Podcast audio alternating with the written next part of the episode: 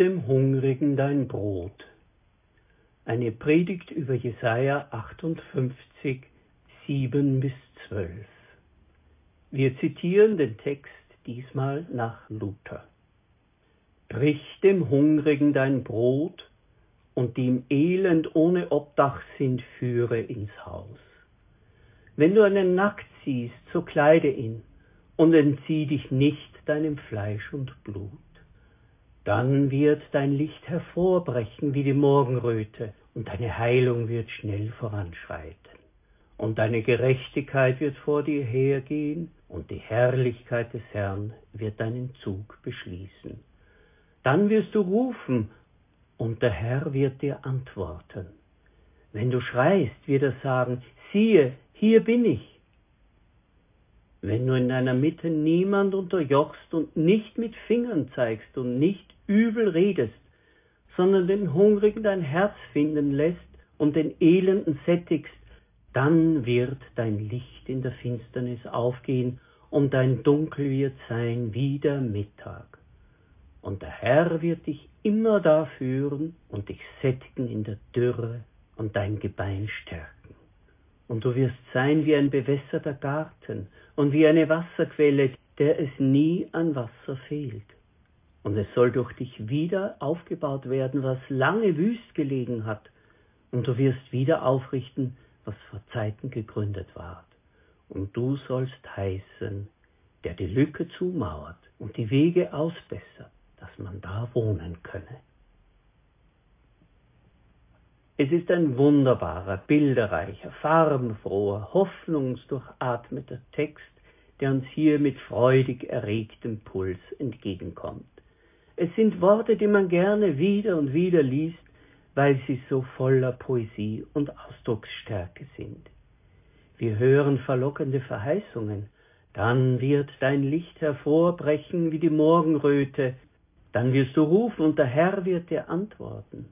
Und wenn du schreist, wird er sagen, siehe, hier bin ich.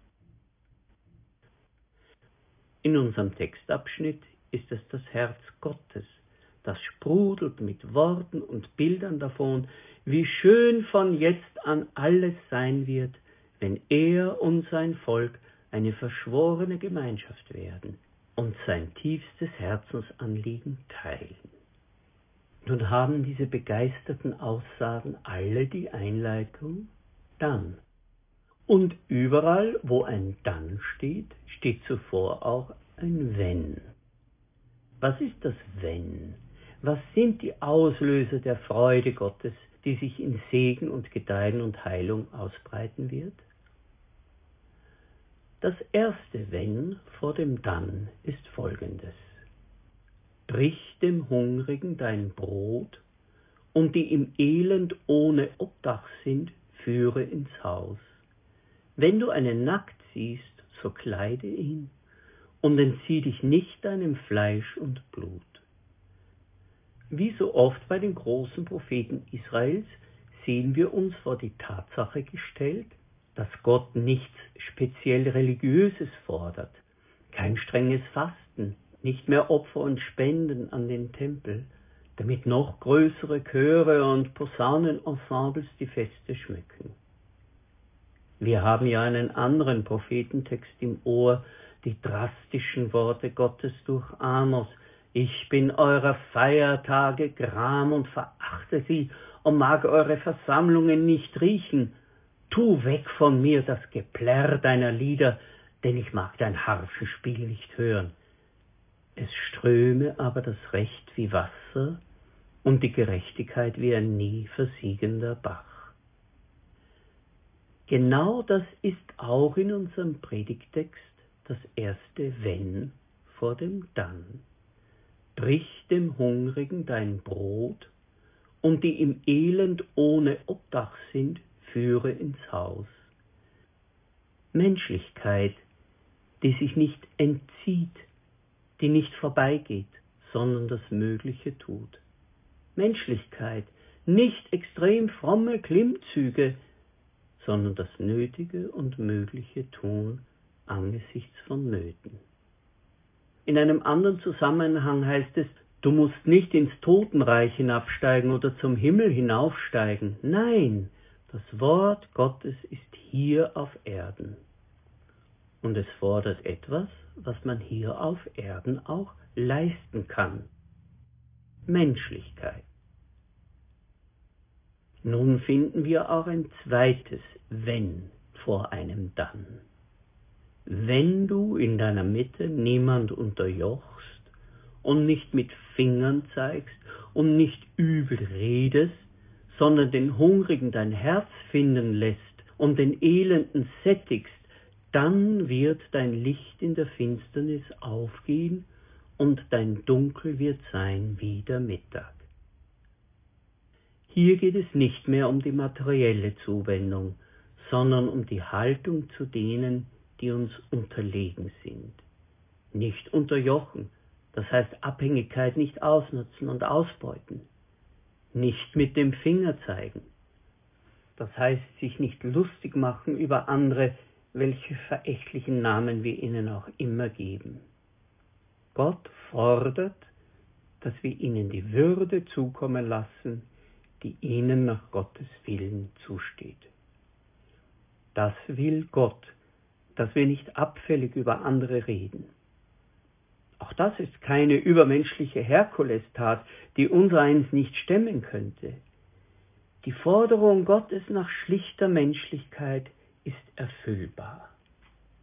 Ob man weniger oder mehr hat, ob man alt oder jung ist, teilen, freundlich sein, gastlich sein, hilfsbereit sein, das kann jeder.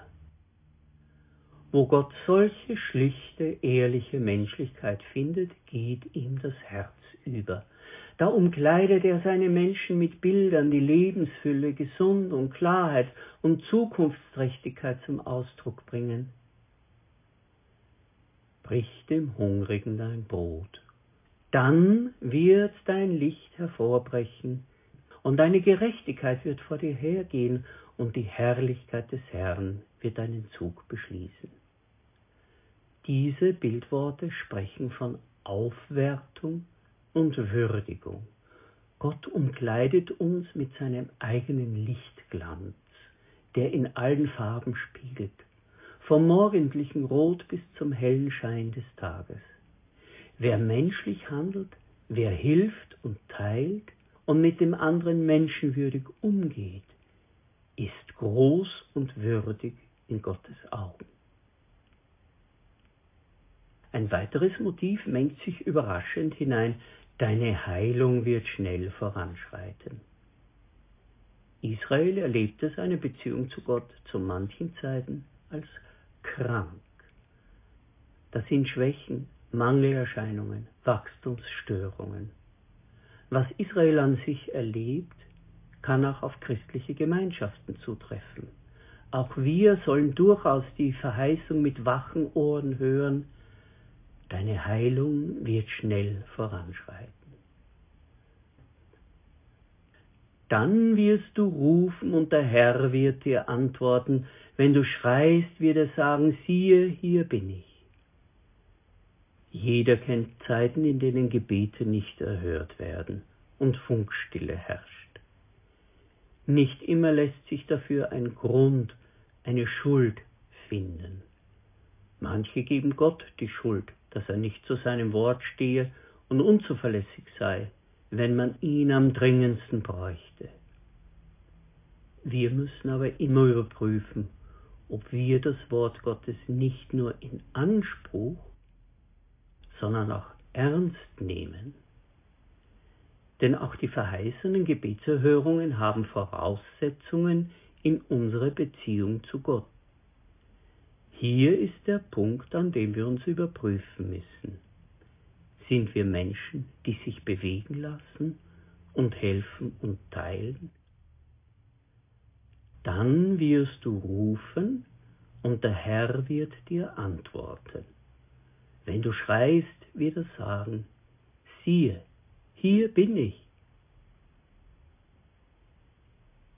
Wenn du in deiner Mitte niemand unterjochst und nicht mit Fingern zeigst und nicht übel redest, sondern den Hungrigen dein Herz finden lässt und den Elenden sättigst, Dann wird dein Licht in der Finsternis aufgehen, und du wirst sein wie ein bewässerter Garten und wie eine Wasserquelle, der es nie an Wasser fehlt. Hier wird es besonders dicht. Solche Worte wecken die Erwartung, dass immer alle Quellen sprudeln werden, wenn man aufrichtig mit Gott lebt. In der Hochgestimmtheit dieses Textes ist es ja durchaus so ausgedrückt. Durch die Glücksforschung ist es mittlerweile quasi amtlich. Teilen macht glücklich. Was wir in andere Menschen investieren, empfinden wir auf Dauer als lohnend. Wenn wir nur uns selbst etwas gönnen, dauert das Glücksgefühl maximal acht bis neun Monate an. Das ist erforscht. Wer darin investiert, dass andere glücklich werden und sich selbst helfen können, ihr Leben aufbauen, das macht sie selbst langzeitglücklich. Das befriedigende Gefühl, etwas Wertvolles getan zu haben, etwas Menschliches, etwas Gutes, das nun in anderen weiterlebt, das macht dauerhaft glücklich. Das stärkt unser Gebein und bewässert den Garten unserer Seele. Und es soll durch dich aufgebaut werden, was lange wüst gelegen hat. Es ist vieles verfallen in unserer Gesellschaft. Es ist vieles verwahrlost in der Ethik. Es liegt vieles in Trümmern, wenn es um die menschliche Mitverantwortung in den großen Machtfaktoren dieser Welt, Politik, Wirtschaft und Geld geht. Wir hören bittere Worte in Diskussionen, bissige und höchst treffende Kommentare in Kabarets. Schnell fühlen wir uns winzig und klein, ein hilfloser Spielball der Kräfte, die da am Wirken sind. Wir schotten uns ab in unseren engsten Beziehungsbereich und werden kalt und zynisch gegen alles, was sich da draußen abspielt. Doch trotz unserer eigenen Winzigkeit können wir dennoch mitwirken an Reparaturarbeiten. Wir können Lücken zumauern und Wege ausbessern, ein Stück Land etwas wohnlicher machen, indem wir im Namen unseres großen Gottes, im Gehorsam und Vertrauen gegen ihn, Menschlichkeit üben und uns darin nicht irre machen lassen. Brich dem Hungrigen dein Brot und die im Elend ohne Obdach sind, führe ins Haus wenn du einen nackt siehst, so kleide ihn und entzieh dich nicht deinem Fleisch und Blut.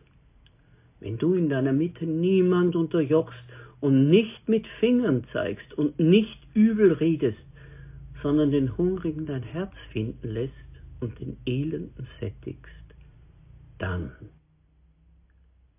dann soll durch dich wieder aufgebaut werden, was lange wüst gelegen hat und du wirst wieder aufrichten, was vor Zeiten gegründet ward, und du sollst heißen, der die Lücken zumaut und die Wege ausbessert, dass man da wohnen kann.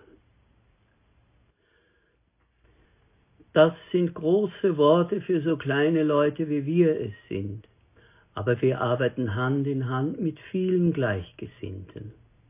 Und wir arbeiten Hand in Hand mit dem Großen der da ist und der da war und der kommt. Sein ist das Reich und die Kraft und die Herrlichkeit. Amen.